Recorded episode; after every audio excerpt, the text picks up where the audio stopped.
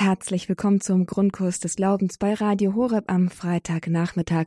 Heute zu einer weiteren Ausgabe von Frag den Pfarrer zum Glauben. Es ist eine Fragestunde, zu der Sie hier eingeladen sind, ganz aktiv mitzumachen. Mein Name ist Astrid Mooskopf und ich freue mich, Sie hier heute begrüßen zu dürfen. Frag den Pfarrer zum Glauben. Neben Frag den Prof zur Bibel ist das die Sendereihe im Grundkurs des Glaubens, wo Sie aufgefordert sind, Ihre Fragen einzubringen. Heute zum Glauben. Haben Sie Fragen zum Glauben? Manchmal ist es nicht so ganz einfach, das auf den Punkt zu bringen. Man schwimmt so im Fluidum des Religiösen, des Kirchlichen, des Kirchenjahres und es ist sehr schwer, das auf den Punkt zu bringen, wenn irgendwas unklar ist. Man merkt es meistens daran, dass man Dinge irgendwie nur mit Widerwillen tut oder dass man sie nur sehr inkonsequent tut zum Beispiel beten oder dass man vielleicht sich nicht so wirklich aufraffen kann, regelmäßig in die Messe zu gehen, was auch immer es ist im religiösen Bereich. Es ist schwierig, dort eine konkrete Frage zu stellen. In der Stunde heute haben Sie aber Gelegenheit, im Zuhören vielleicht zuerst einmal und dann auch im Austausch mit Pfarrer Peter van Briel, unserem zugeschalteten Experten in Glaubensfragen, hier diese Frage entweder auf den Punkt zu bringen, sie erstmal zu formulieren, vielleicht eine Situation zu schildern und daraus vielleicht eine Frage abzuleiten oder im Zuhören von anderen Fragen zu entdecken, was die eigene Frage zum Glauben ist. Auf jeden Fall schreiben Sie sich dafür schon mal die Telefonnummer auf. In der folgenden Stunde können Sie hier anrufen unter der 089 517 008 008. Und wenn einer oder eine unter Ihnen ist, der oder die ganz genau wissen, was die Frage ist, dann müssen Sie unbedingt anrufen und zwar aus Nächstenliebe. Für diejenigen, die es nämlich nicht genau formulieren können, können, die warten vielleicht auf jemanden wie Sie, der diese Frage formulieren kann. Und es gibt vielleicht genau die Frage, die nicht formuliert werden konnte. Also das Ganze ist ja auch ein Gemeinschaftsunternehmen. Wenn Sie eine Frage formulieren können, dann scheuen Sie sich nicht, rufen Sie hier an und stellen Sie sie nicht nur für sich, sondern auch für die anderen. Soweit mal die Vorrede zum heutigen Grundkurs des Glaubens mit Pfarrer Peter van Briel und fragt den Pfarrer zum Glauben. Und ihn darf ich jetzt auch hier persönlich begrüßen. Grüß Gott, Pfarrer Peter van Briel und frohe Ostern. Ja, grüß Gott, guten Tag, moin und frohe Ostern auch alle an, an alle Hörer, Hörerinnen. Genau.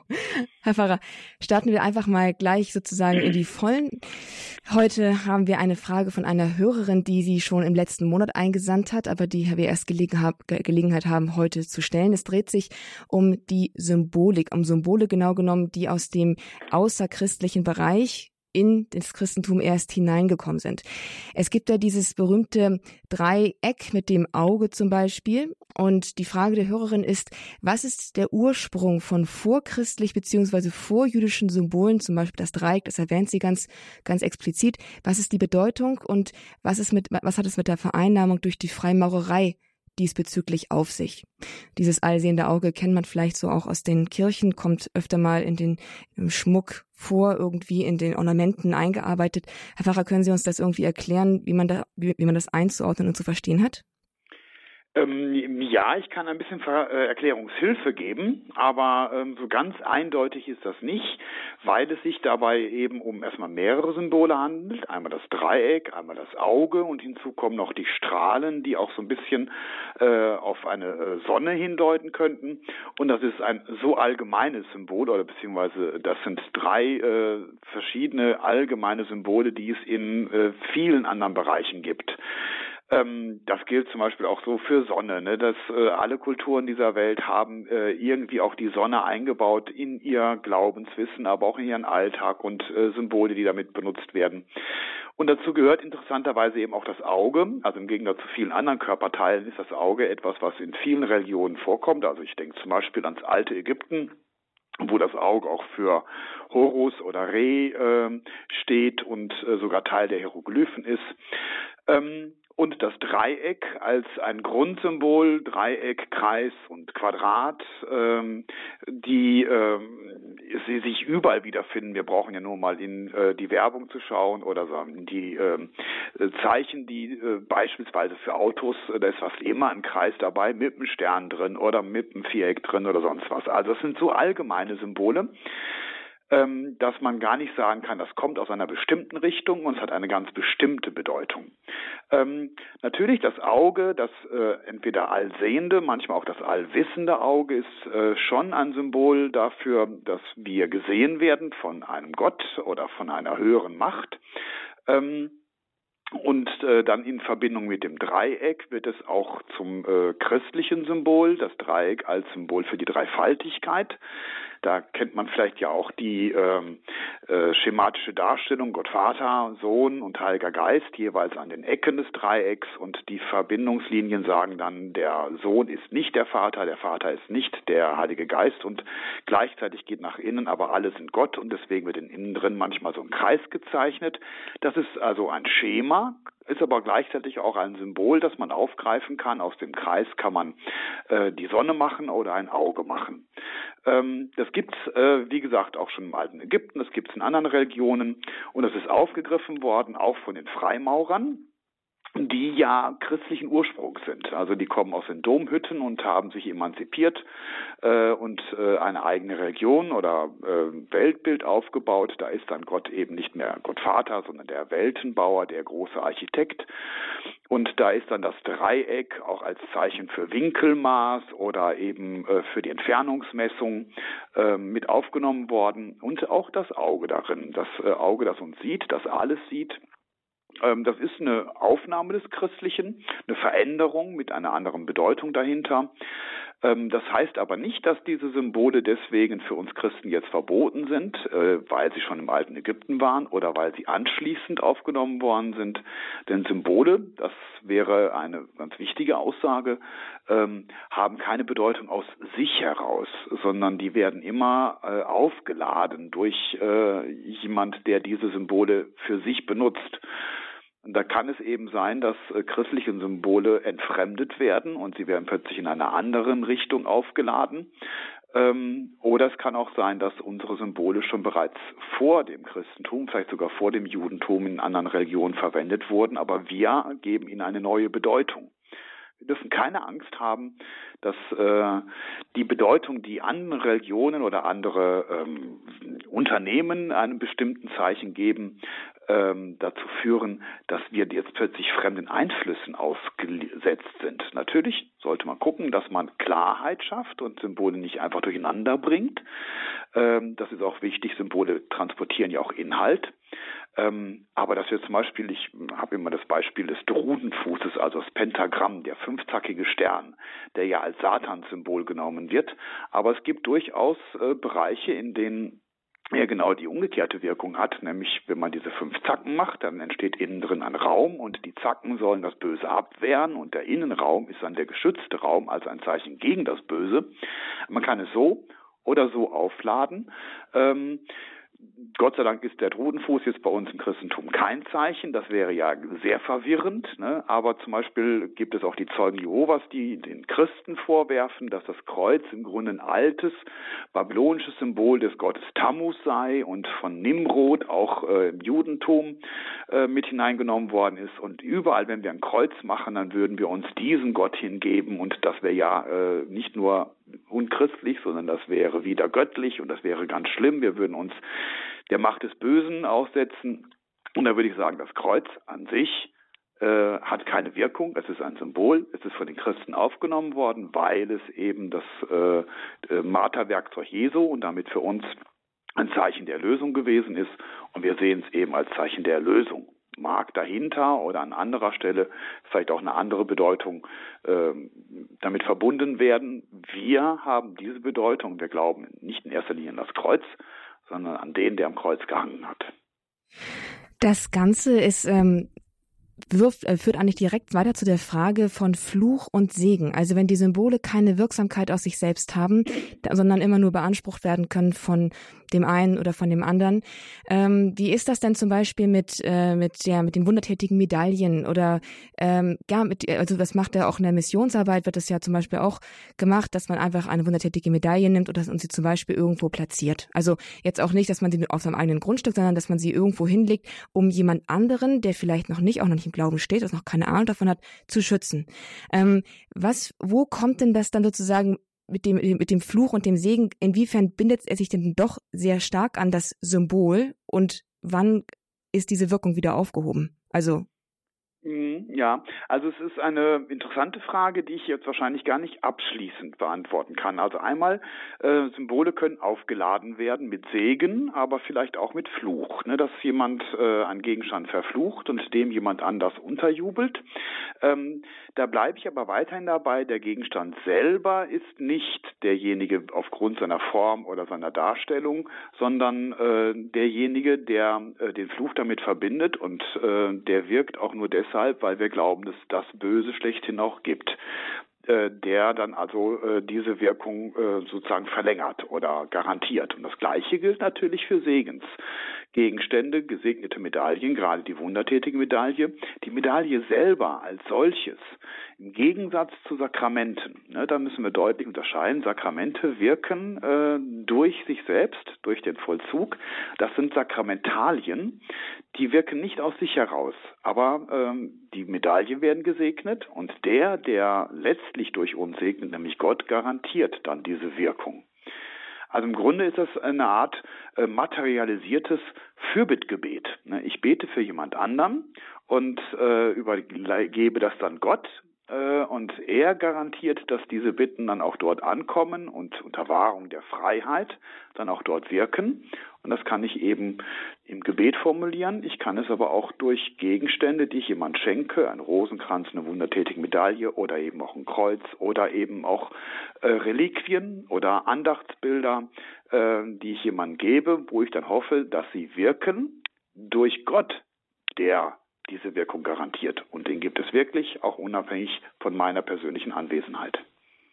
Jetzt haben Sie mir jetzt sozusagen noch eine weitere Frage in den Mund gelegt, weil Sie das Wort Reliquien jetzt noch mit reingebracht haben. Die Kirche lehrt, dass, dass in Reliquien der Heilige, dem diese Gebeine gehö gehört haben, selbst anwesend ist. Ähm, ist das denn nicht noch, doch nochmal ein Unterschied? Also er ist dann doch ja irgendwie selbst anwesend oder ist das auch nur eine Garantie von Gott, dass dieser Heilige da noch anwesend sein darf? Ähm, ja, man muss also erstmal unterscheiden zwischen Reliquien erster, zweiter und dritter Ordnung. Ne? Also die äh, Reliquien erster Ordnung, das sind dann wirklich Reliquien, die äh, aus den äh, leiblichen Überresten stammen. Äh, alles andere sind Berührungsreliquien oder äh, Reliquien, die ähm, also nur mit anderen Reliquien wiederum in Berührung gekommen sind. Das wäre dann die dritte Ordnung. Also bei zweiter und dritter Ordnung würde ich sagen, ist das gleiche wie bei Sakramentalien. Mhm. Ähm, bei Reliquien erster Ordnung würde ich äh, tatsächlich noch mal eine etwas andere Qualität anwesen, an, ähm, äh, zugestehen. Ähm, ich würde nicht sagen, dass der Heilige dort selber anwesend ist, aber dass es eben eine äh, bleibende Verbindung zwischen den leiblichen Überresten und dem Heiligen gibt. Wir glauben ja an die Auferstehung. Wir wissen nicht genau, wie es zusammenhängt, aber wir glauben, dass die leiblichen Überreste auch an der Auferstehung teilhaben werden und deswegen eine Verbindung existiert, die vielleicht nie ganz verloren geht sehr vage ausgedrückt, weil wir das äh, letztlich aus der Zukunft heraus glauben. Wir glauben, dass äh, mit der Auferstehung dann offenbar wird, wie denn die Zusammenhänge wirklich sind. Aber noch wissen wir von der Auferstehung nicht. Wir wissen nur von Jesus, dass er auferstanden ist und sein Leib an dieser Auferstehung teilgenommen hat. Das Grab war leer. Und deswegen gibt es eine bleibende Verbindung zwischen den Reliquien erster Ordnung und dem Heiligen, äh, dem sie gehört haben und dann wahrscheinlich demnächst auch wieder gehören werden am Tag der Auferstehung. Wow, total interessant. Danke, Pfarrer van Briel, für diesen, sagen wir mal, eigentlich fast Rundumschlag über ganz wichtige Themen, die auch hier oft bei Frag den Pfarrer zum Glauben auch von den Hörern kommen. Aber es scheint fast ein bisschen so, als würden die Hörer uns beiden das Feld heute allein überlassen wollen. Ich sage nochmal die Nummer an die Zuhörer. Sie haben die Möglichkeit, hier in dieser Stunde anzurufen und Ihre Fragen an Herrn Pfarrer van Briel zu stellen. Er ist live zugeschaltet und Sie dürfen sich hier eine Frage beantworten lassen zum Glauben. Die Telefonnummer, unter der Sie hier anrufen können, ist die 089 517 008 008. Und prompt meldet sich auch gleich jemand. Ich höre mal rein. Grüß Gott, hallo. Können Sie uns hören? Ja. Grüß Gott. Hallo, hier ist Astrid Moskow bei Frag den Pfarrer zum Glauben. Ja. Mit wem spreche ich? Äh, Monika Grobmeier. Hallo, Frau Grobmeier. Und von ja. wo aus rufen Sie an? Ich bin eigentlich aus Landshut, aber momentan Alt Maria Altenburg. Dann, Frau Mhm. Brobmeier, dann welche Frage haben Sie an mhm. den Pfarrer? Die Bahn ist frei, Sie dürfen Ihre Frage jetzt stellen. Eigentlich habe ich zwei. Mhm. Also die erste, ich höre halt immer, wenn die Leute jammern, die nicht so in die Kirche gehen oder halt über Kirche schimpfen, dann sagen sie zum Beispiel, ja, im Alten Testament, die waren, die waren so rot zueinander. Und jetzt ist es anders mit dem Neuen Testament, dann weiß ich gar nicht, was ich antworten soll. Ähm, und wieso war das dann so beim Alten Testament? Also, weil das ist doch auch nicht christlich, was da alles vorgefallen ist. Also, die waren halt viel härter zueinander. Und die zweite Frage ist, äh, wenn einer nie beichten war, oder vielleicht auch Betrügereien gemacht hat und geht dann einfach, weil er halt mal in die Messe geht zur Heiligen Kommunion und kommuniziert dann an unter beiderlei Gestalten. Was soll man da machen? Weil ich kann mir da nicht einmischen oder wie soll man sich, wenn man das mitbekommt und immer wieder als Laie verhalten? Ja, es sind zwei verschiedene Fragen, ähm, die aber ja. ein kleines bisschen auch miteinander zu tun haben. Also, das Alte Testament äh, fängt an damit, dass äh, Gott zum ersten Mal, mal abgesehen jetzt von Adam und Eva, zum ersten Mal wieder zu den Menschen spricht und sie zurückholt aus der Sünde. Und das ist ein langwieriger und auch pädagogischer Prozess. Also äh, für jeden einzelnen Menschen wissen wir das, wie schwer es ist, wenn er in der Sünde gewesen ist, zurückzufinden. Und er braucht viel Geduld ähm, und er muss auch zwischendurch mal wieder äh, muss man mit rechnen, dass er rückfällig wird. Und das Gleiche gilt auch für die Menschheit insgesamt, beziehungsweise für das äh, auserwählte Volk, das so nach und nach überhaupt erstmal lernen muss, wer ist dieser Gott, was heißt es eigentlich, gut zu sein. Ähm, es geht nicht nur um das gute Verhalten, sondern um das gute Herz und so weiter. Und das ist die Geschichte des Alten Testaments, also ein Bund, den Gott schließt, um den Menschen nach und nach erstmal darauf vorzubereiten, dass es im Neuen Testament den Erlöser gibt aber dann geht das auch noch weiter, die Kirche, und die Jünger sind ja auch nicht sofort alle perfekt. Ähm, und wir brauchen immer noch viel Geduld für äh, den Weg, den wir jetzt als einzelne Menschen gehen. Also im Alten Testament gibt es wirklich vieles, wo auch, äh, wenn man und so ein bisschen in die Schichten reinguckt und feststellt, oh, das ist eine frühere Schicht, da ist der Glaube noch nicht so ganz entwickelt, da ist auch die Vorstellung, was ist Gott, ist er vielleicht ein Kriegsgott, will er vielleicht ähm, doch nur einfach nur, dass wir die Mächtigeren sind und alle anderen vernichten, das mischt sich in das Gottesbild mit rein, aber das klärt sich zunehmend, auch vor allem durch die Propheten und durch die Geschichte hinweg, dass das Gottesbild immer klarer und reiner wird und Gott hat kein Gefallen am Untergang des Sünders. Und er ist nicht einfach nur ein Kriegsgott, Gott, er ist ein Gott aller Menschen. Äh, und das wird dann eben vervollkommt im Neuen Testament. Und dann, äh, das klang vielleicht gerade schon ein bisschen an, äh, gilt das natürlich auch für die Menschen, die wir heute haben. Also äh, wir äh, sollen das Heiligste, das Allerheiligste, das wir haben, schützen, dass es wirklich auch äh, frei bleibt von Missbrauch und äh, von Gedankenlosigkeit. Aber auf der anderen Seite sollen wir äh, auch jedem Menschen die Möglichkeit geben, zu unserem Allerheiligsten einen Zugang zu haben. Und ähm, manchmal gibt es Menschen, die glauben, sie seien frei von Sünde. Also ich habe das immer wieder, dass jemand in den Beichtstuhl kommt und sagt, ich weiß überhaupt nicht, was ich sagen soll. Ich habe, glaube ich, gar nicht gesündigt. Äh, das sind Menschen, die haben noch einen langen Weg vor sich. Aber ihnen dann äh, in dem Augenblick zu sagen, äh, jetzt musst du erstmal heilig werden und dann kannst du zu den Sakramenten, ist schwierig. Und in dieser Spannung, auf der einen Seite sollen wir das Allerheiligste schützen, auf der anderen Seite sollen wir allen Menschen den Zugang zu gewähren, findet sich die Kirche immer. Und vor allem auch äh, die Gemeinde und auch der Priester, der die äh, Kommunion austeilt. Also wir sollen vielleicht niemanden daran hindern, aber allen darauf hinweisen ähm, und wenn es geht mit dem eigenen Leben, dass man sagt, also ich gehe vorher beichten und ich habe mich vorher vorbereitet und der Pfarrer vielleicht auch in der Predigt des Öfteren, aber in dem Augenblick, wo jemand vor mir steht äh, und ich das Gefühl habe, im Grunde ist er aber eigentlich noch ziemlich weit weg, ähm, sollte ich vielleicht dann aus pastoralen Gründen äh, nicht direkt verweigern. Die Kirche sagt auch, es sei denn, es wäre ein großer Skandal. Mhm. Hilft Ihnen das ah, weiter? Frau Grob, hilft Ihnen das weiter, Frau Grobmeier? Ja, äh, habe ich das jetzt richtig verstanden, dass, äh, dass wenn er jetzt nicht bei der Beichte war, dass er dann kommunizieren darf? Ja, nee, nicht unbedingt darf. Das hängt ja immer davon ab, äh, wie sieht er selber sich, wie weiß er von um, um seine Sünde und wissen wir von seinen Sünden. Und ähm, er sollte nicht, also es ist eher so eine äh, Bestimmung, jeder sollte, wenn er eine schwere Sünde sich bewusst ist, vorher beichten gehen und erst dann kommunizieren. Der Priester sollte darauf hinwirken. Aber wir wissen nicht, was in diesem Menschen jetzt alles genau vor sich geht. Das weiß auch der Priester nicht. Und deswegen sollen wir möglichst äh, darauf hinwirken, äh, dass das geschieht.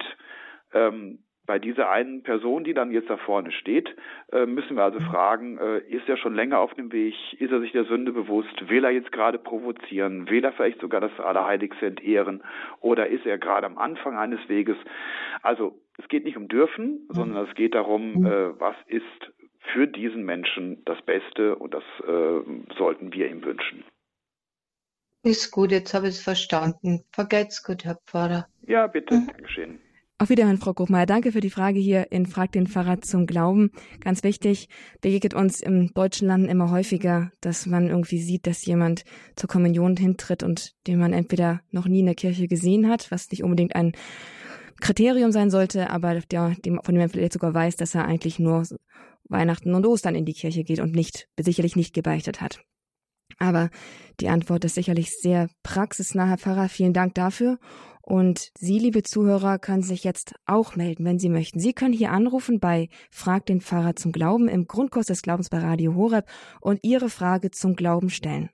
Es sind wirklich, geht ganz um ganz praktische Dinge natürlich einmal, einmal, was die Glaubens, den Glaubensalltag angeht, was einem begegnet, was man vielleicht nicht versteht, wenn der Pfarrer was in der Predigt gesagt hat, wenn irgendeine, ein Akt oder ein Vollzug sich in der Messe abspielt, den man nicht, den man nicht versteht oder den, den man nicht einordnen kann. Das kann man hier alles einbringen, sich selbst zur Klarheit und möglicherweise ganz vielen anderen auch aber auch Fragen theoretischer Natur natürlich, wenn Sie den Katechismus gelesen haben und da was erklärt haben möchten. Auch das können Sie hier gerne einbringen.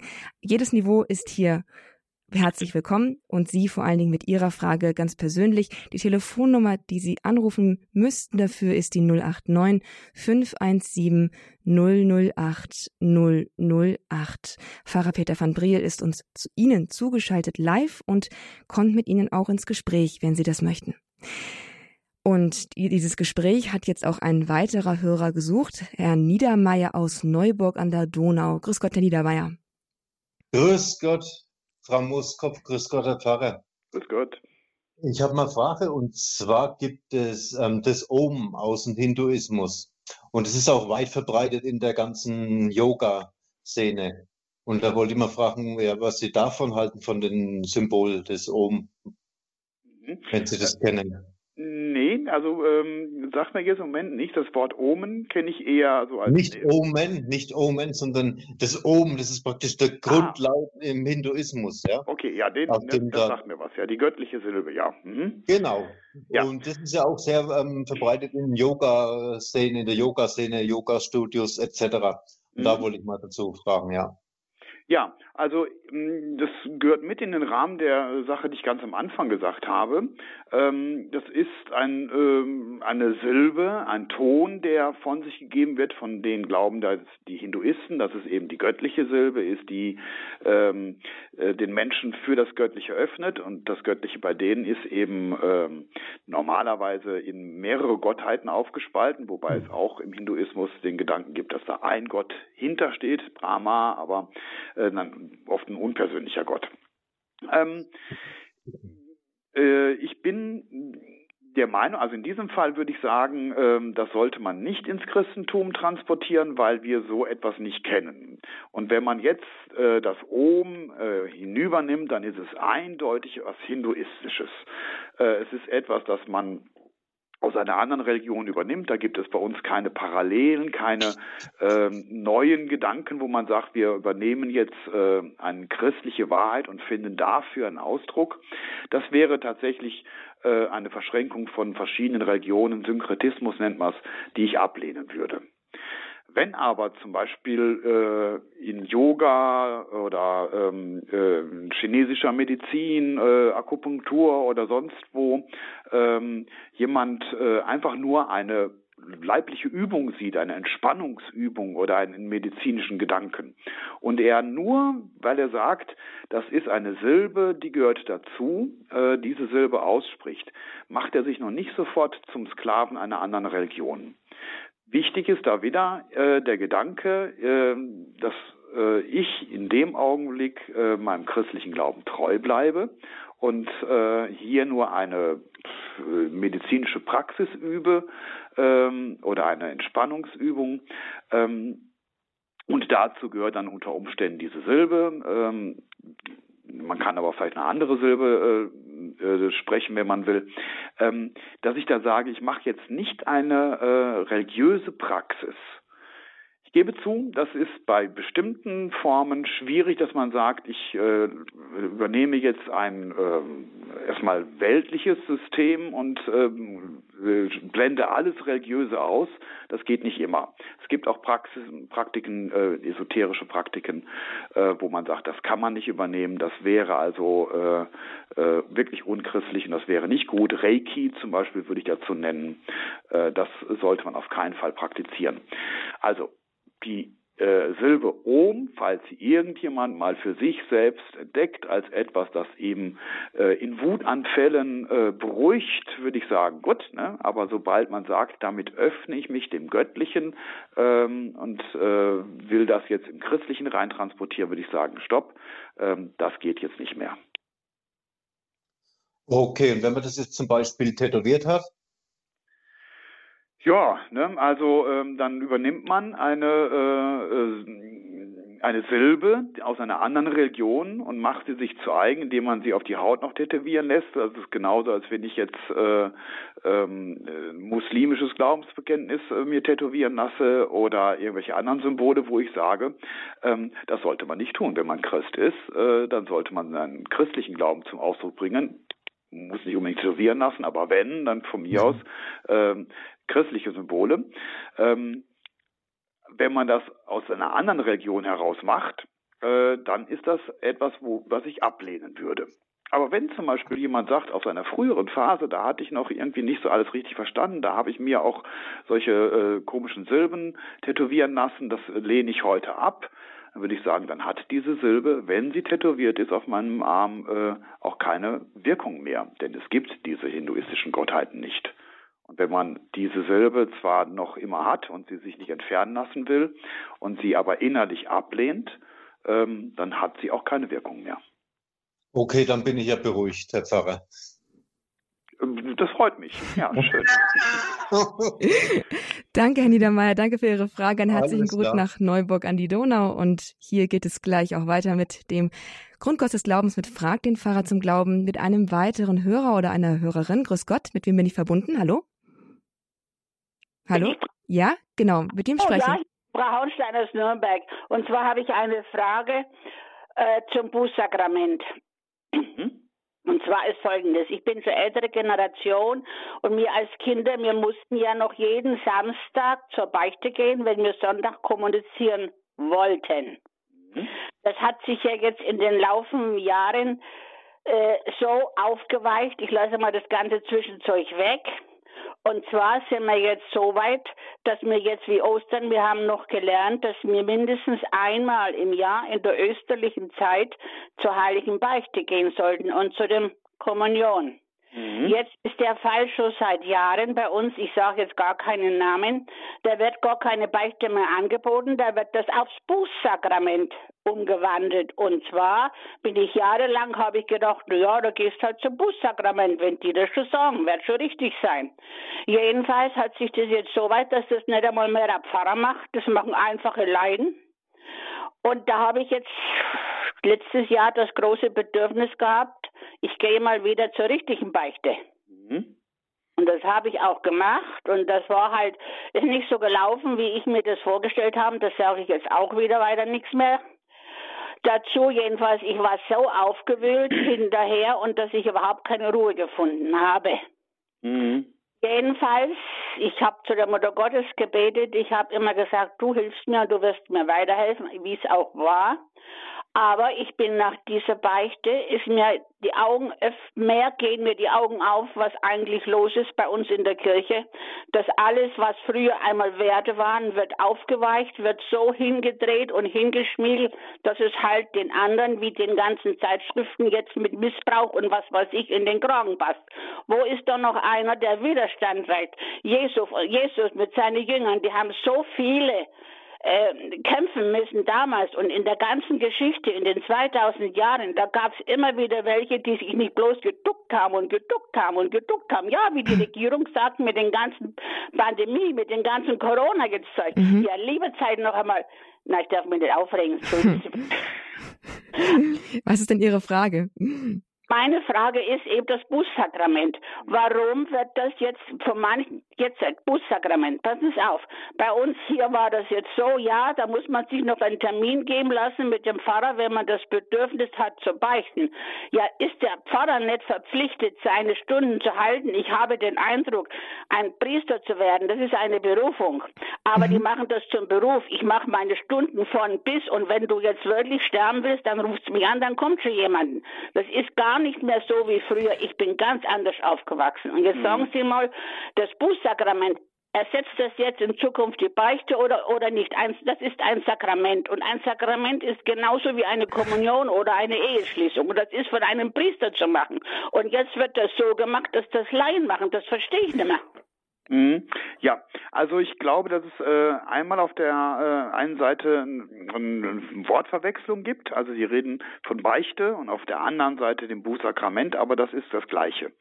Sondern Sie meinen wahrscheinlich die äh, Bußandacht. Ja, also ähm, es, es gibt viele äh, Gemeinden, die ähm, anstelle einer allgemeinen Beichtzeit eine Bußandacht anbieten bzw. angeboten haben, denn oft gehen die Leute da inzwischen auch gar nicht mehr hin.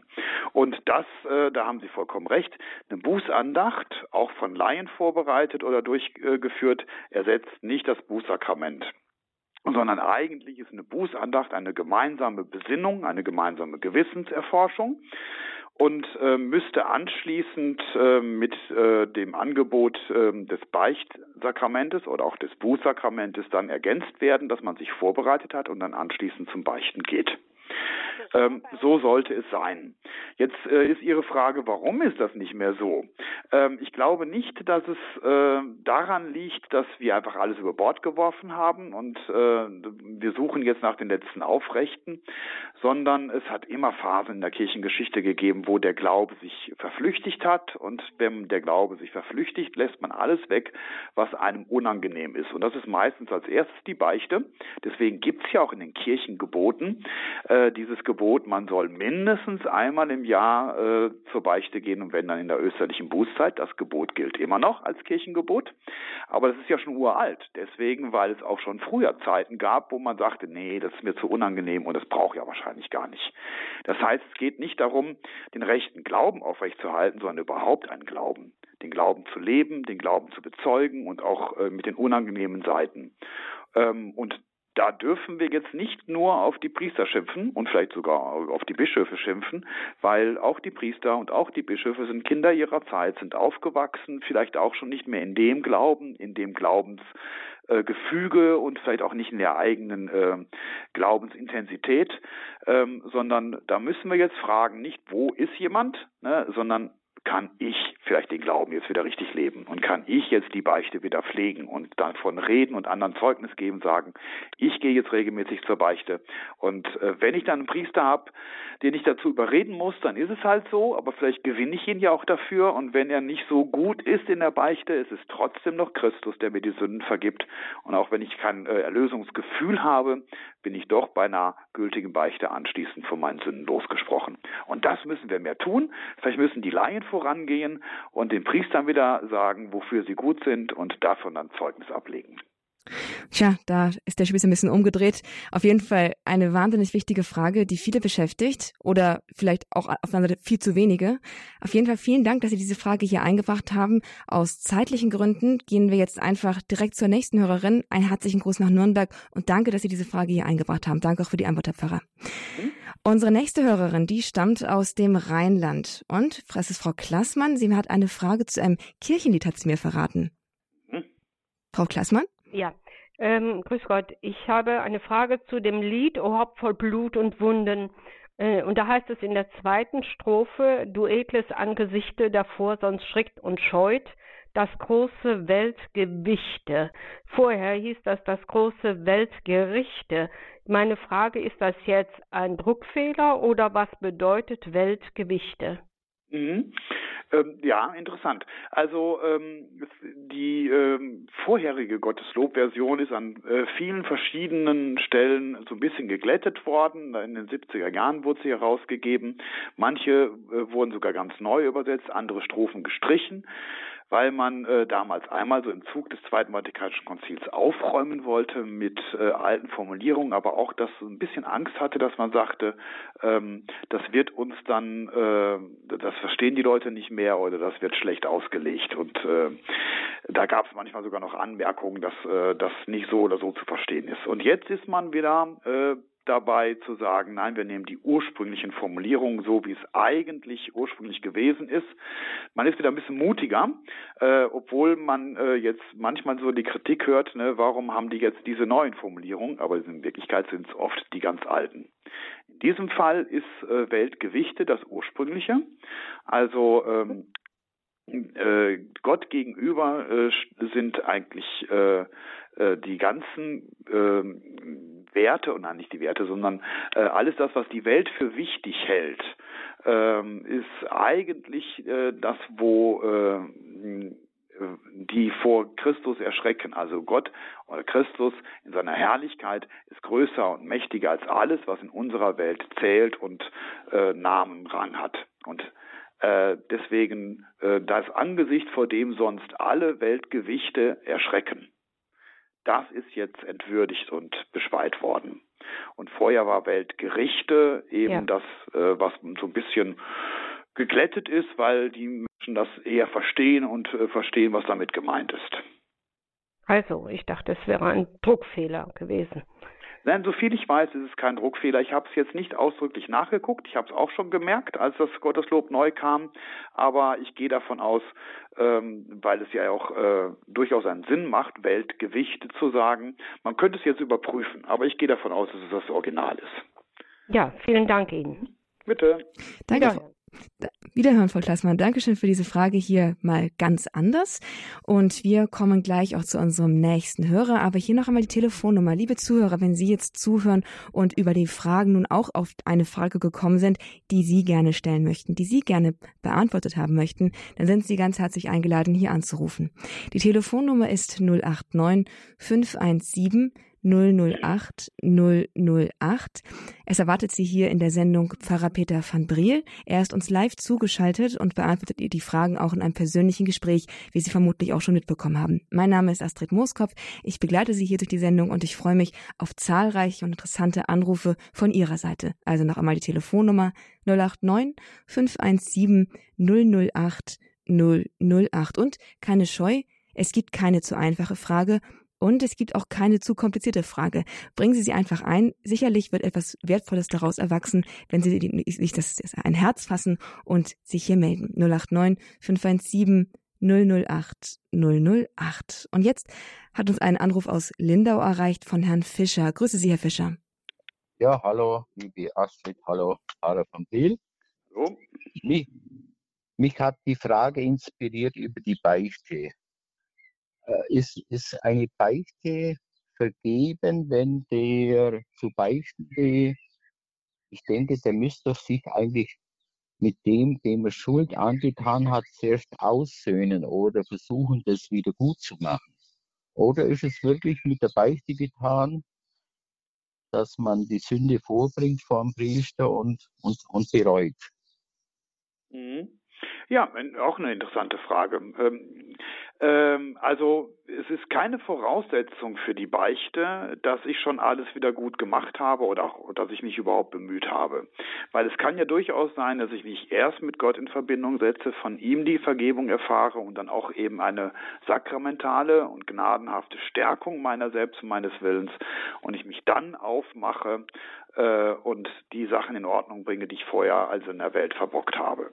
Also es ist keine Voraussetzung. Äh, es ist mhm. natürlich schon wünschenswert, äh, dass man schon vorher auch Zeichen setzt, ist ja auch Zeichen der Reue und die Reue ist wichtig für die Beichte, die ist tatsächlich notwendig für eine gültige Beichte, dass man bereut und Zeichen der Reue ist, dass man schon anfängt, äh, sich zu ändern oder auch die Dinge zu ändern.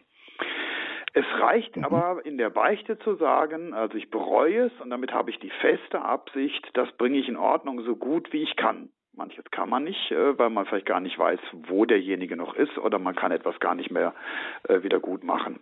Ähm, ja. Dann kann es aber sein, dass man äh, wirklich festen Entschluss hat, die Lossprechung empfängt, aber anschließend in diesem Entschluss dann wieder wankt und schwankt und dann wird da nichts raus. Dann ja. ist die Gültigkeit der Beichte dadurch nicht berührt. Es sei denn, man ah. plant von vornherein schon, ich gehe jetzt beichten und ich tue mal so, als ob, aber in Wirklichkeit äh, äh, werde ich mich nicht ändern. Dann ist keine Reue vorhanden und dann ist die Gültigkeit auch nicht gegeben. Hi. Ja, was ich mich, da darf ich Sie jetzt mal als Priester fragen, gehen die Priester auch zum Beichten? Das will ich schwer hoffen. Also ich auf jeden Fall.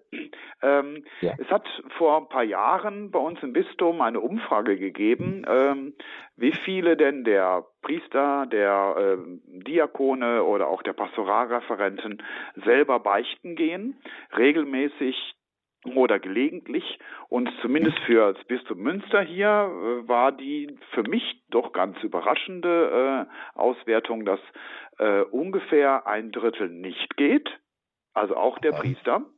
Mhm. Ähm, aber äh, immerhin ein Drittel gelegentlich und ein Drittel regelmäßig.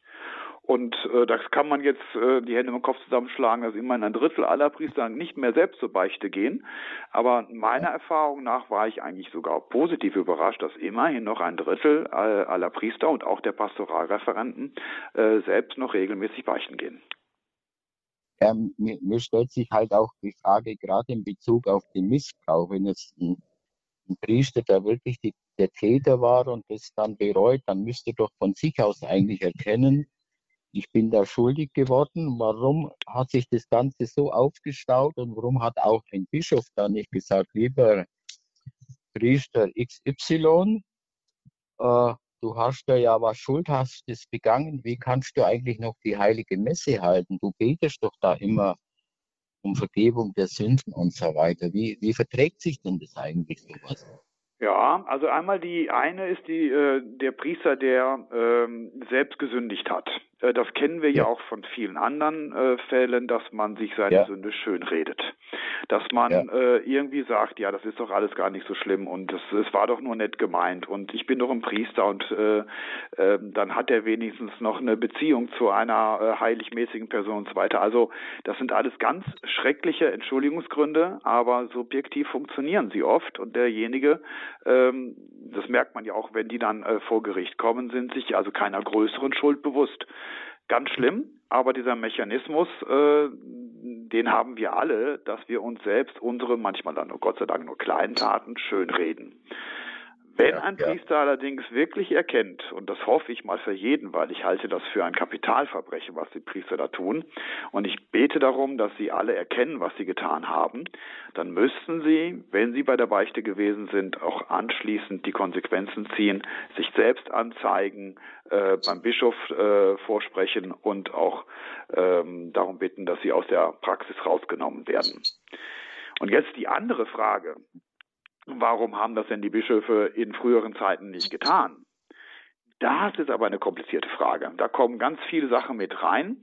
Ähm, aber das, äh, wenn ich das mal so ganz kurz auf den Punkt bringen will, äh, es äh, hat äh, das, es ist die Erkenntnis notwendig zu sagen, äh, das ist ein Kapitalverbrechen. Das ist äh, auf der Ebene von Vergewaltigung und von Sakrileg und äh, von, von Glaubensabfall alles auf der gleichen Ebene einzuordnen. Und ein Priester, der so etwas tut, kann das nicht mehr machen.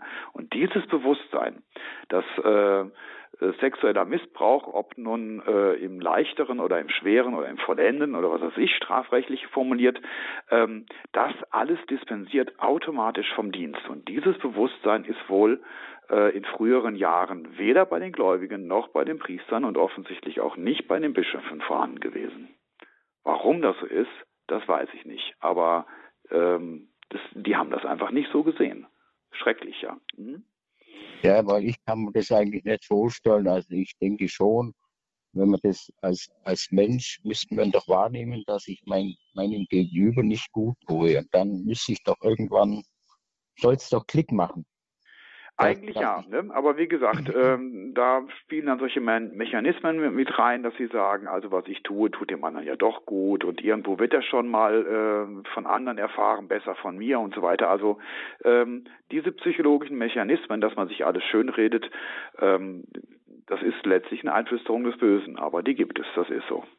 Meine Güte, hier kommen wirklich ziemliche Brummer auf den Tisch thematisch hier im Grundkurs des Glaubens. Herr Fischer, vielen Dank, dass Sie das hier eingebracht haben und das ist ähm, aus, aus einer ganz harmlosen Anfangsfrage hat sich so ein dickes Thema entwickelt.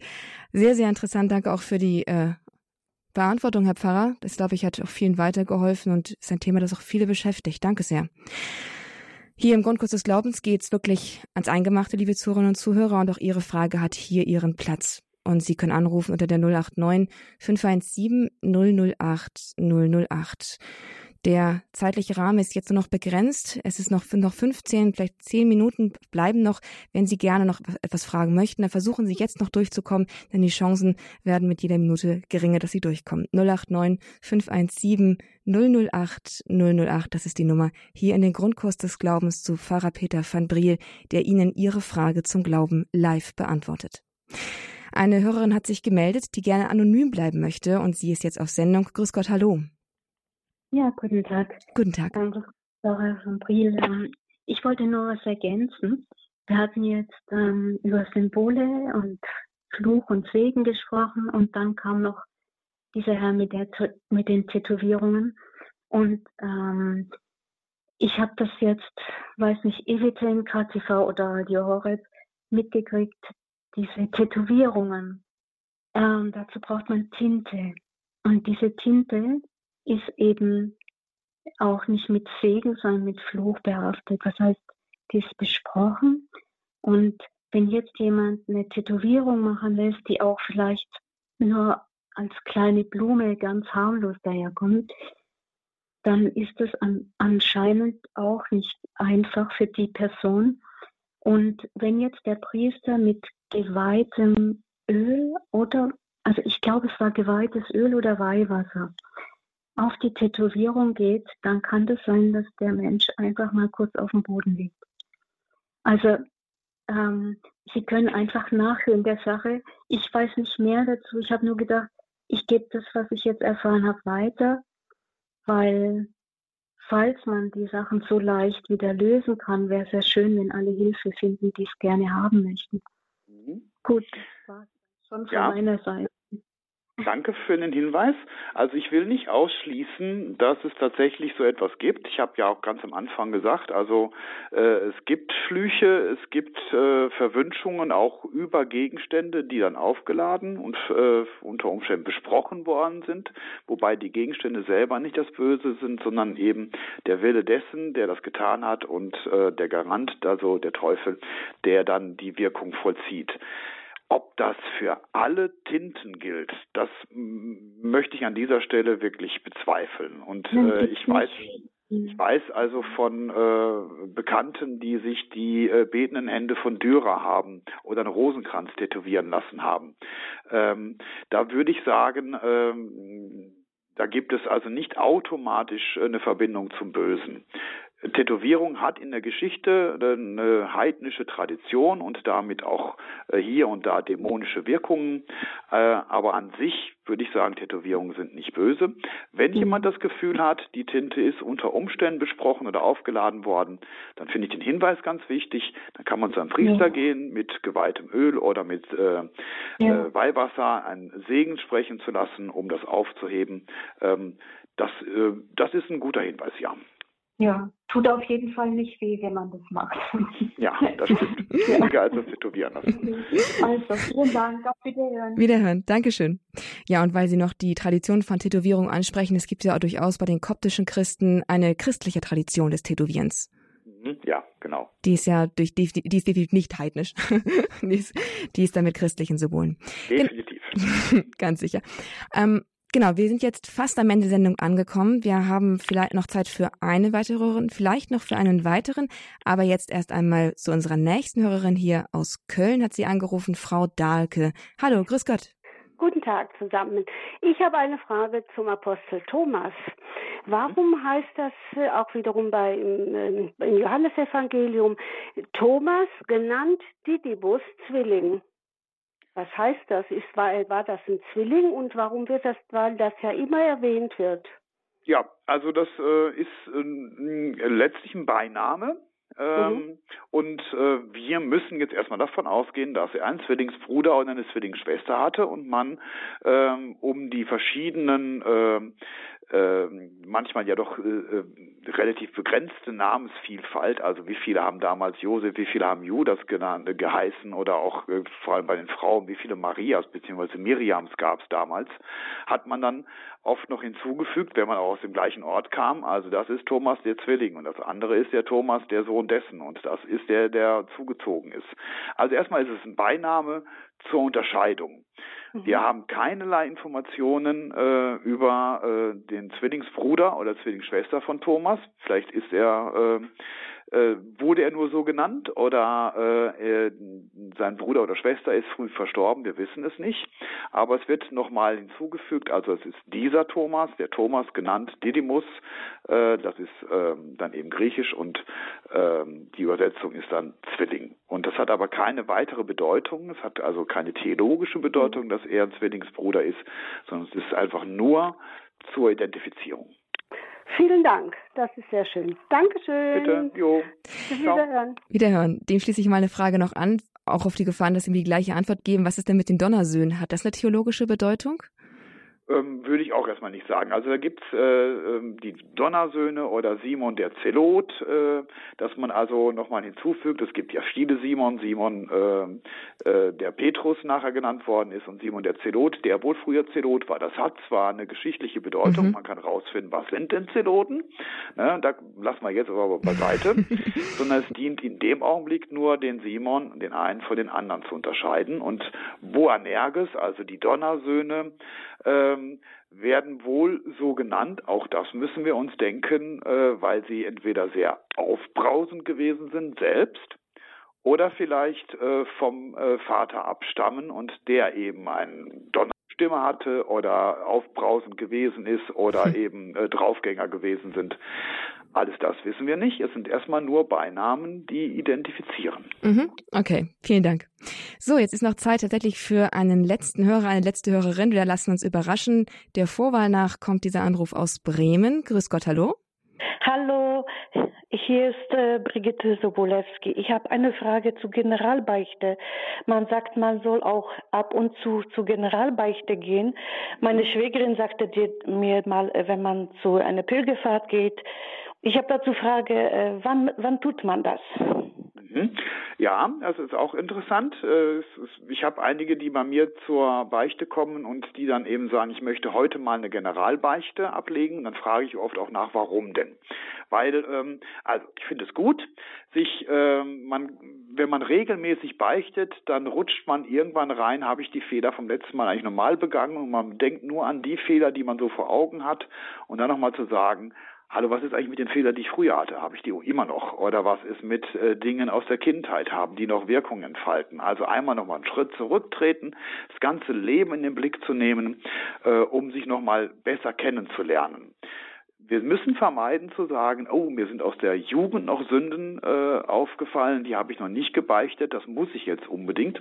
Soll man, aber mit jeder Beichte werden alle Sünden vergeben, auch die unbewussten und auch die aus Kindheit oder von früher. Also man soll eine Generalbeichte nicht machen, weil man das Gefühl hat, ich muss da noch irgendwas gut machen. Das hat Gott schon alles für uns getan. Und man kann natürlich sagen, okay, ich mache jetzt Exerzitien oder ich mache eine Wallfahrt.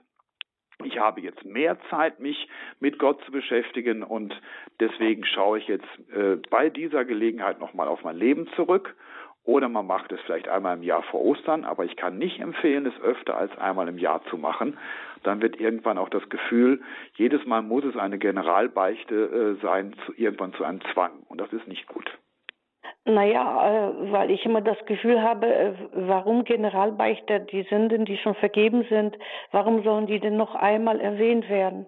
Ja, da haben Sie ja vollkommen recht. Also das müssen wir nicht und vor allem nicht, wenn ich es schon einmal gebeichtet habe.